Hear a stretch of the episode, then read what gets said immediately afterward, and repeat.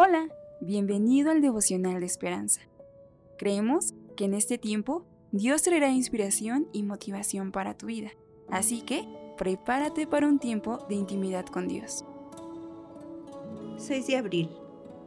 Compañeros en Cristo, basados en Filipenses 1, 3 al 8. Doy gracias a mi Dios siempre que me acuerdo de vosotros. Versículo 3.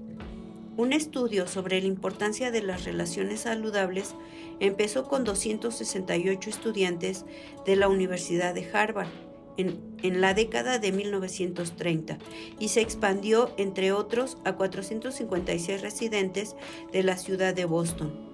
Los investigadores entrevistaron a los participantes y analizaron sus registros médicos durante algunos años descubrieron que aunque las relaciones cercanas son el mayor factor para predecir la felicidad y la salud, resulta ser que si nos rodeamos de las personas correctas, lo más probable es que experimentemos una mayor sensación de alegría.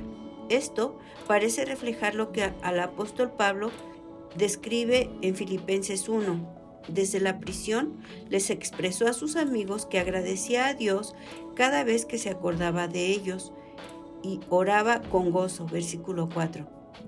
No se trataba de amigos cualquiera, eran hermanos en Jesús, participantes con Él de la gracia de Dios, compañeros de Pablo en el Evangelio, versículo 7. Su relación era de generosidad y reciprocidad, una verdadera comunión formada por el amor de Dios y el Evangelio. Los amigos son importantes, pero los compañeros en Cristo son catalizadores de un gozo verdadero y profundo. La gracia de Dios puede unirnos como nada más lo hace, y aún a través de las temporadas más oscuras, el gozo que surge de ese vínculo es duradero. Señor, gracias por el regalo de la amistad. Preguntas para reflexionar. ¿Quiénes son los amigos que te rodean?